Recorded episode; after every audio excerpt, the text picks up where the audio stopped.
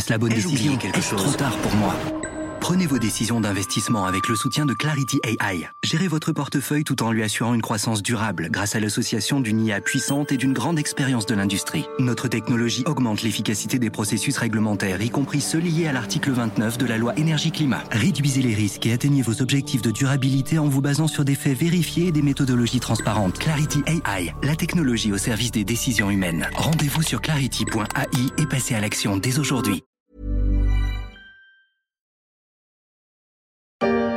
C'est parti pour les vacances, mais auparavant pour de longues heures de patience. Sur les routes, la journée était classée rouge, voire noire sur la 7. Autre point noir sur la 11. Difficile ce matin de franchir le péage de Corzé au nord d'Angers. Sur toute la journée, le pic de bouchon a atteint 623 km. C'est un coup à avoir envie de rester chez soi. Les embouteillages des débuts de vacances, comme ici relaté par le journal de TF1, ou pire, du retour des vacances, des heures dans les bouchons à cul contre cul de voiture, parfois sous le cagnard. Non vraiment, de quoi gâcher la rentrée. Ah, si on était parti plus tôt. Ah, si on avait regardé avant sur le smartphone pour trouver un chemin plus dégagé sur la route de la mer, de la campagne ou de la maison.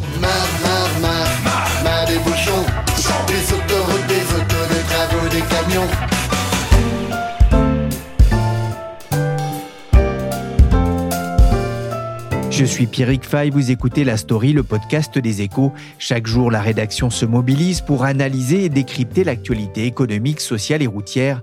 Aujourd'hui, je ne suis pas là pour vous rappeler le mauvais souvenir des bouchons de vacances, mais pour parler d'une innovation qui a changé la vie de bien des conducteurs et même de bien des piétons. Je veux parler de Google Maps.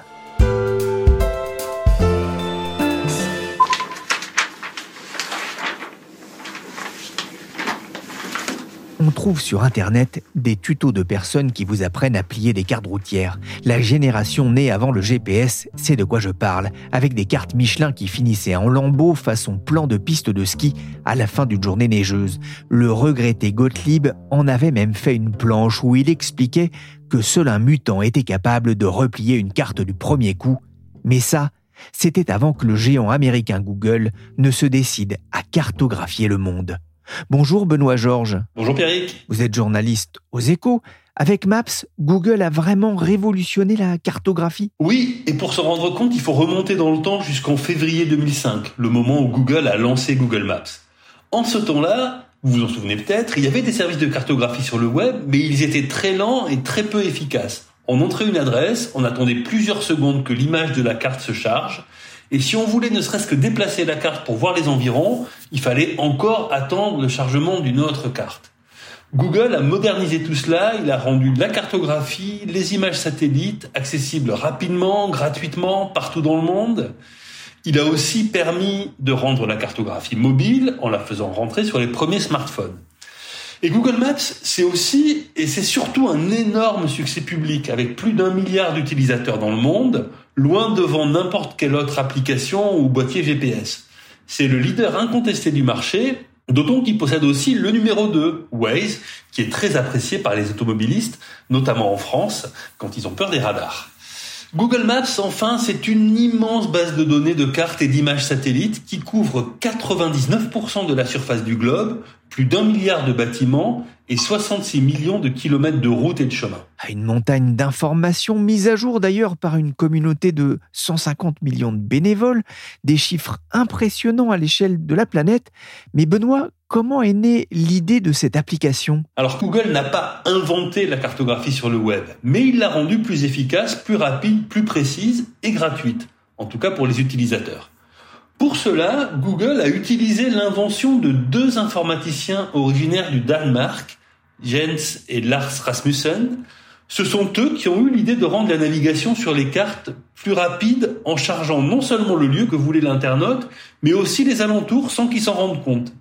Ça marchait très bien, les gens de Google ont adoré ça, et les Rasmussen, eux, n'avaient pas l'argent pour acheter les données géographiques nécessaires pour alimenter leurs cartes, et c'est là que Google est entré en piste à l'été 2004 en rachetant leur startup, elle s'appelait Where2 Technologies, et en utilisant cette technologie comme base pour Google Maps qui a été lancé un an plus tard. Et le groupe va réitérer un peu plus tard en, jetant son dévolu sur une autre application qui sera importante également à l'origine de Google Earth.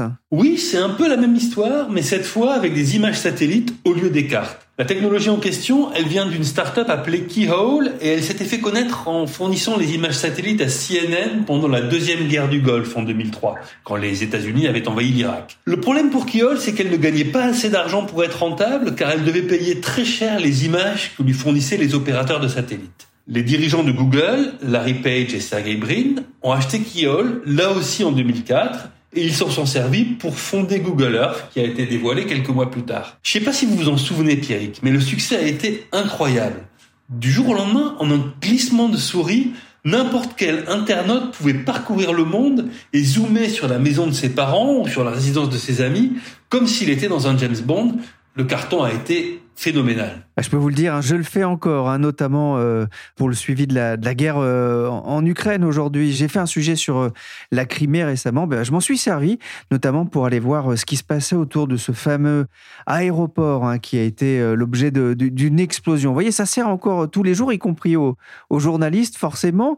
Mais pourquoi est-ce que Google a misé aussi vite sur ces deux startups à l'initiative de, de Maps et de Google Earth? Bah, C'est vrai qu'à l'époque, Google venait juste de en bourse et personne ne s'attendait à le voir arriver sur le marché de la cartographie. Google, pour tout le monde, c'était un moteur de recherche qui analysait le web et qui fournissait de meilleurs résultats que ses concurrents. Mais les patrons de Google, ils s'étaient rendus compte que 25% des requêtes sur leur moteur concernaient des emplacements géographiques. Ça pouvait être l'adresse d'un bar de nuit à Atlanta, l'adresse d'un hôtel à Venise, ou encore le temps de trajet entre Paris et Brest. Et comme à l'époque Google n'était pas capable de donner la réponse, eh ben il envoyait les internautes vers d'autres sites sans pouvoir garantir le résultat. En offrant son propre système géographique, Google s'est dit qu'il pouvait améliorer le service, garder ses visiteurs sur son site et récolter encore plus de données pour alimenter ses algorithmes. Ah, vous le disiez, 60 millions de kilomètres de routes à cartographier, c'est un projet complètement dingue. Comment Google y est-il parvenu? Alors au départ, les données utilisées par Google Maps étaient achetées à d'autres fournisseurs, parfois des concurrents, comme l'américain MapQuest. Mais très vite, le groupe a préféré récolter ses propres informations géographiques, à la fois pour s'affranchir de la concurrence, et puis pour les organiser à sa façon. Pour y parvenir, il a lancé sur les routes des voitures équipées de caméras, d'ordinateurs et de capteurs GPS, afin de tout filmer et d'établir des cartes en photographiant les alentours. Ça a fait naître un nouveau service qui est assez spectaculaire lui aussi, Google Street View. Avec ça, en plus de la vue d'avion, vous pouviez voir les façades des bâtiments photographiés et assemblés par informatique. Et puis par la suite, Google a utilisé des avions, des satellites, des vélos et même des piétons munis de sacs à dos pour cartographier et photographier des sentiers de randonnée, des pistes cyclables ou l'intérieur de musées et de bâtiments dans le monde entier. Come in. So, who called the cops?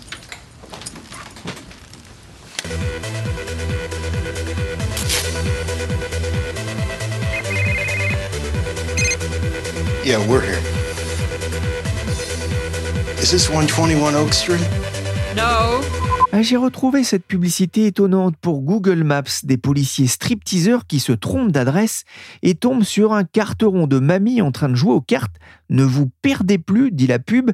C'est vrai que c'est utile Google Maps pour retrouver son chemin, même son réseau, mais l'américain a aussi fait une acquisition décisive en 2013 en rachetant Waze au nez à la barbe de ses concurrents Oui, et c'est un cas d'école de la façon dont les géants du net ont pu, au début des années 2010, acheter des startups qui risquaient de leur faire de l'ombre sans que les gendarmes de la concurrence n'y trouvent à redire.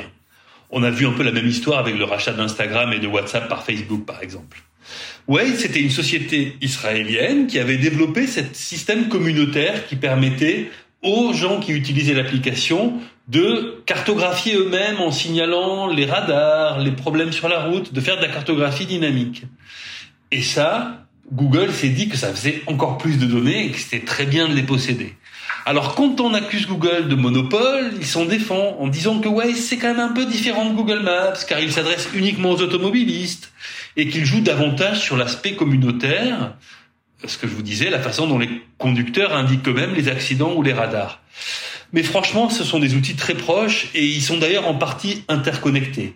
Les alertes de Waze, par exemple, elles peuvent être reprises dans Google Maps. Ouais, la précision est, est assez incroyable, c'est du temps réel? Alors, c'est pas du temps réel. Euh, Enfin, ça dépend. Sur les embouteillages, c'est du temps réel. Ce sont des données qui viennent des, des voitures.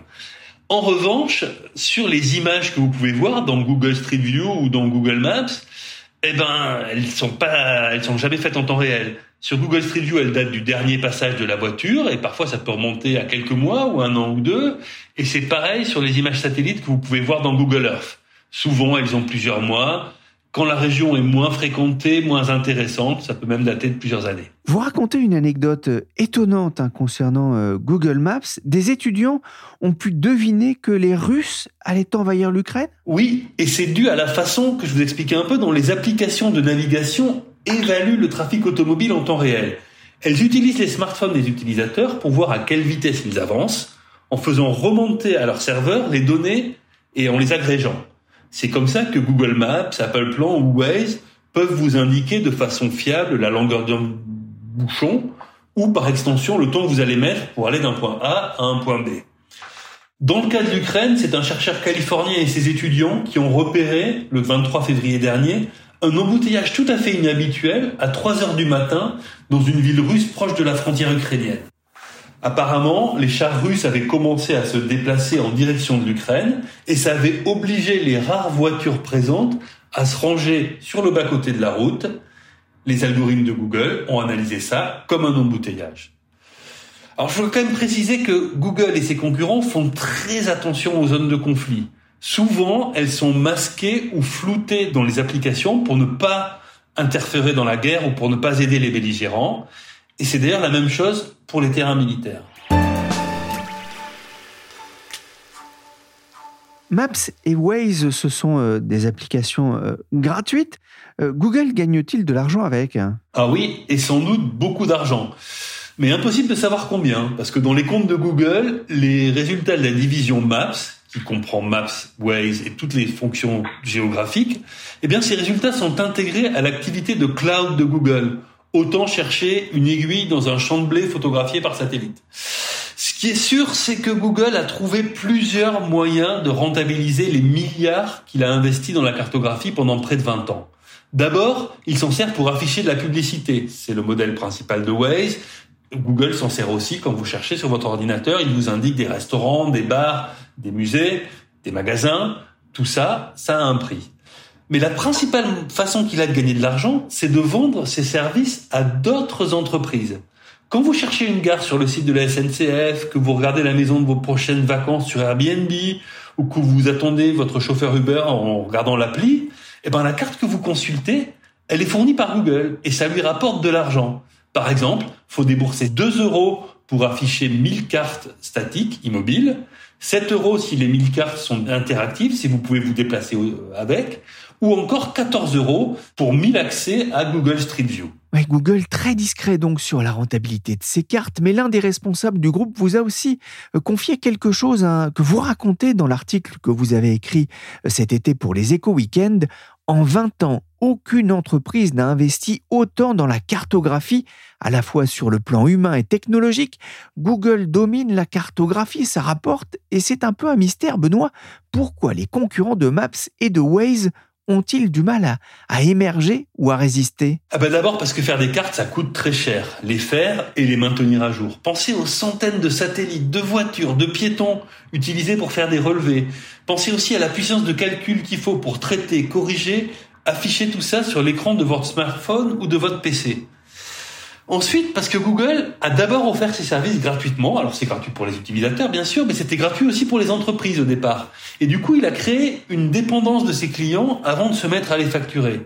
Comme il y a peu d'alternatives, et puis il faut bien le dire, parce que Google est un excellent service, eh ben, les clients hésitent à aller voir ailleurs.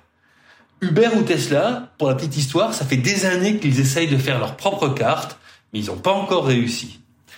Il y a cependant des exceptions. Dans les pays d'Asie, notamment l'Inde ou la Chine, les services locaux résistent plutôt bien à Google. Et en Europe, il y a un grand concurrent de Google Maps qui n'est pas très connu. Il s'appelle HERE, H-E-R-E, ici en anglais. On le connaît peut-être pas, mais il équipe 160 millions de voitures à travers le monde et il fournit des données cartographiques à Amazon ou à Oracle, qui sont quand même des géants de l'informatique. À l'origine, C'était un des pionniers américains de la cartographie numérique, qu'il s'appelait Navtech. Il était né en 1985, presque 20 ans avant Google Maps.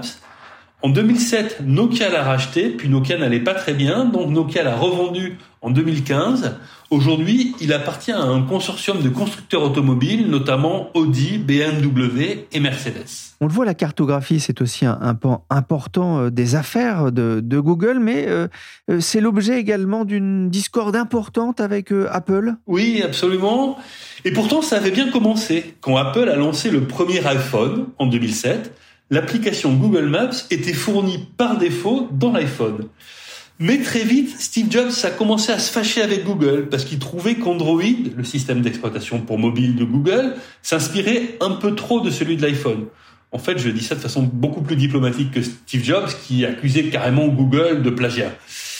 Du coup, très fâché, Apple a commencé à développer sa propre appli de cartographie qui s'appelle Plan en français. Elle est sortie il y a tout juste 10 ans en 2012, et au même moment, Apple a carrément éjecté Google Maps de son App Store. Le problème, c'est que la première version d'Apple Plan était vraiment pas au point, elle contenait énormément d'erreurs. Dans un cas resté célèbre, au lieu d'envoyer les utilisateurs sur une route de campagne, elle les plongeait dans un lac. Ça fait mauvais genre. Bref, ce fut un fiasco, ça avait même forcé Tim Cook, le nouveau patron d'Apple, à s'excuser auprès des utilisateurs en leur conseillant d'utiliser d'autres applications, et notamment Waze.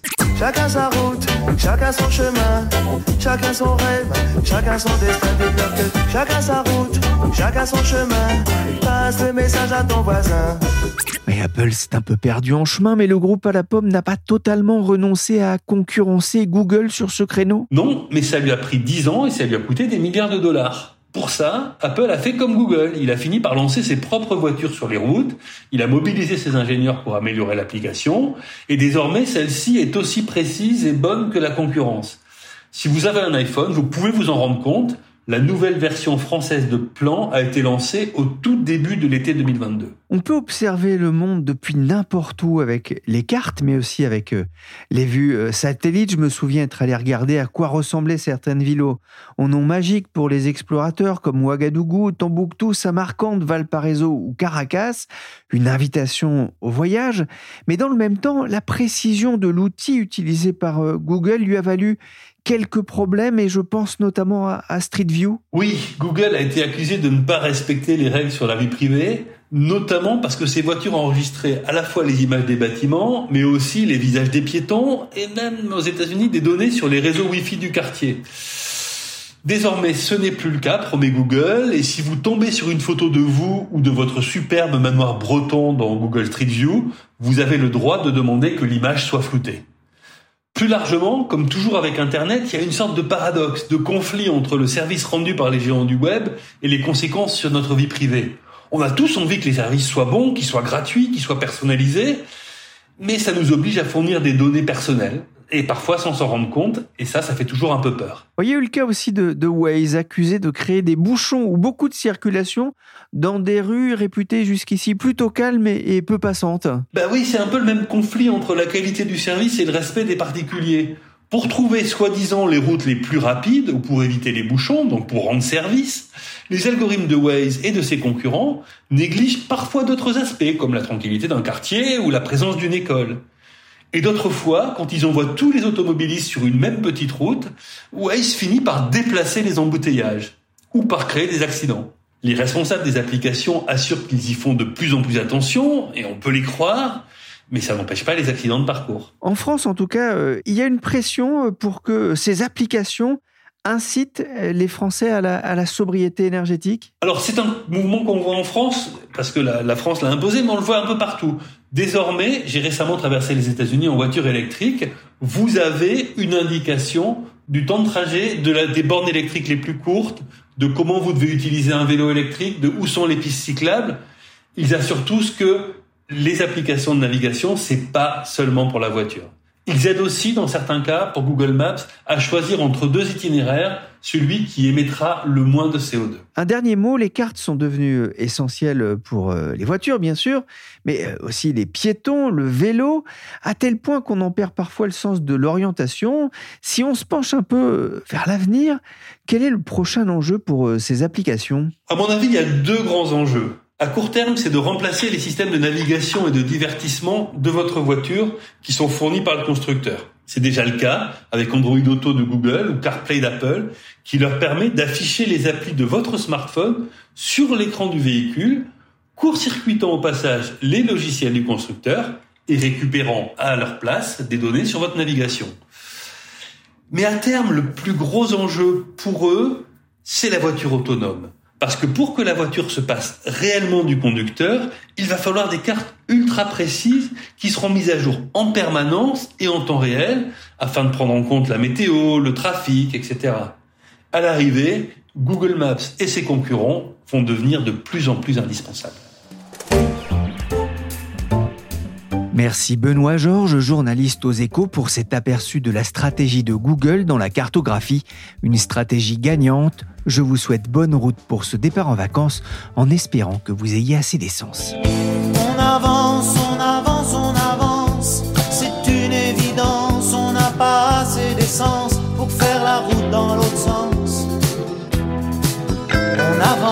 Cette émission a été réalisée par Willy Gann, chargé de production et d'édition Michel Varnet. Vous pouvez retrouver la story des échos sur toutes les applications de téléchargement et de streaming de podcasts. Et pendant les congés, je ne peux aussi que vous conseiller d'écouter le nouveau podcast des échos. Et moi, c'est tous les samedis à 10h sur Apple Podcast, Google Podcast, Podcast Addict, Deezer ou encore Spotify. Ces musiques et ces mots comme ils ces lettres d'amour attendent dans quelle boîte